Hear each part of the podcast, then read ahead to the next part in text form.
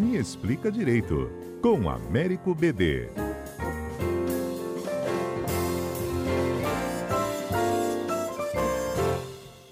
Ei, BD, bom dia. Bom dia, Fernanda.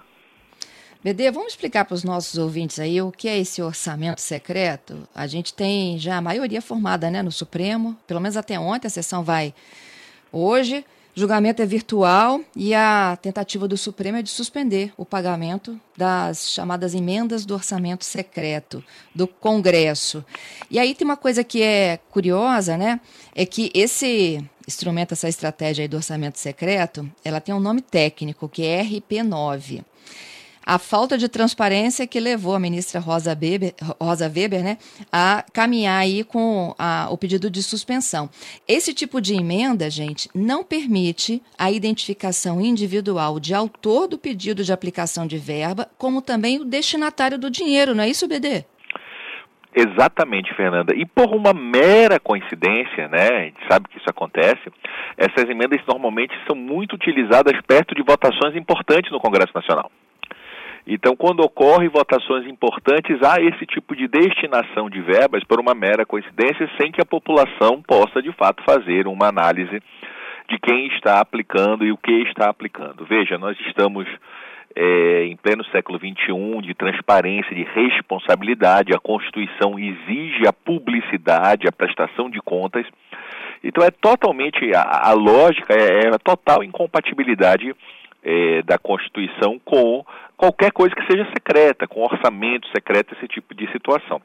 Atu no atual momento, nós estamos tendo um 7 a 1 agora favorável à interpretação para o Brasil, né? Porque a gente teve o 7 a 1 da Copa, mas agora está uhum. 7 a 1 do Supremo é, a favor dessa, dessa exigência de que o Congresso haja com transparência de que você pode fazer destinação. Não se questiona a legitimidade que o Congresso é quem é constitucionalmente legítimo a realizar a destinação das verbas.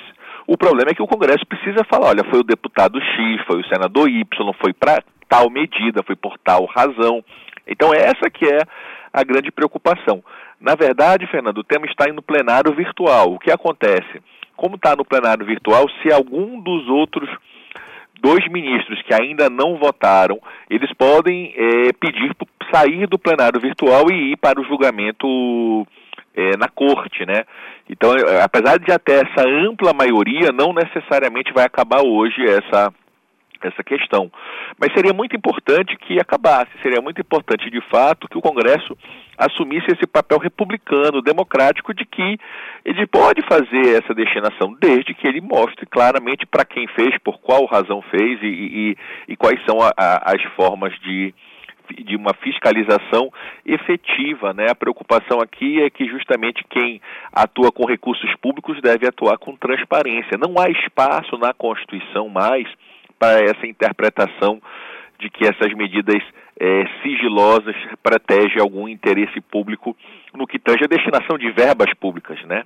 Afinal de contas, é, a, o, o direito do cidadão não é só votar, o direito do cidadão é de acompanhar a execução e o papel do parlamentar, até para decidir ano que vem se vai votar naquela pessoa, até para decidir também e a possibilidade de proposituras de ação popular. A Constituição garante que, que qualquer cidadão possa propor ação popular.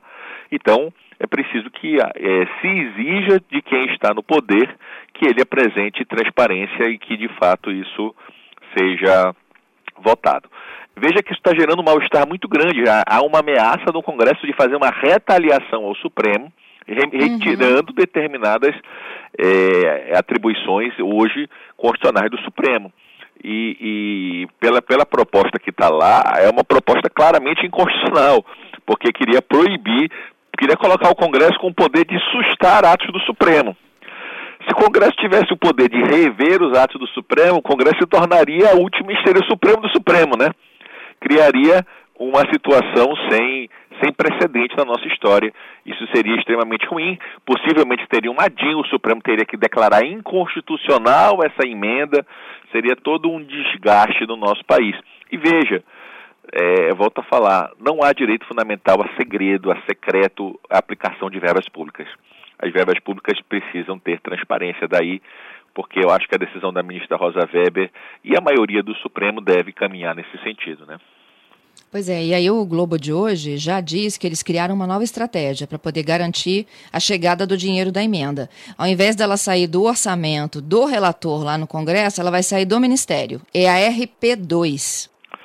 Pois é, aí a gente vai ter que verificar qual, como isso vai operacionalizar para que posteriormente também se exija seja R2, R9, R50, o codinome secreto que queira colocar, né, a fórmula secreta que se crie, se, se vai tentar é, que, a, a, de fato, os poderes constituídos respeitem a, a democracia, respeitem o interesse de toda a população de saber para onde o dinheiro está indo, de que forma o dinheiro está sendo, está sendo aplicado.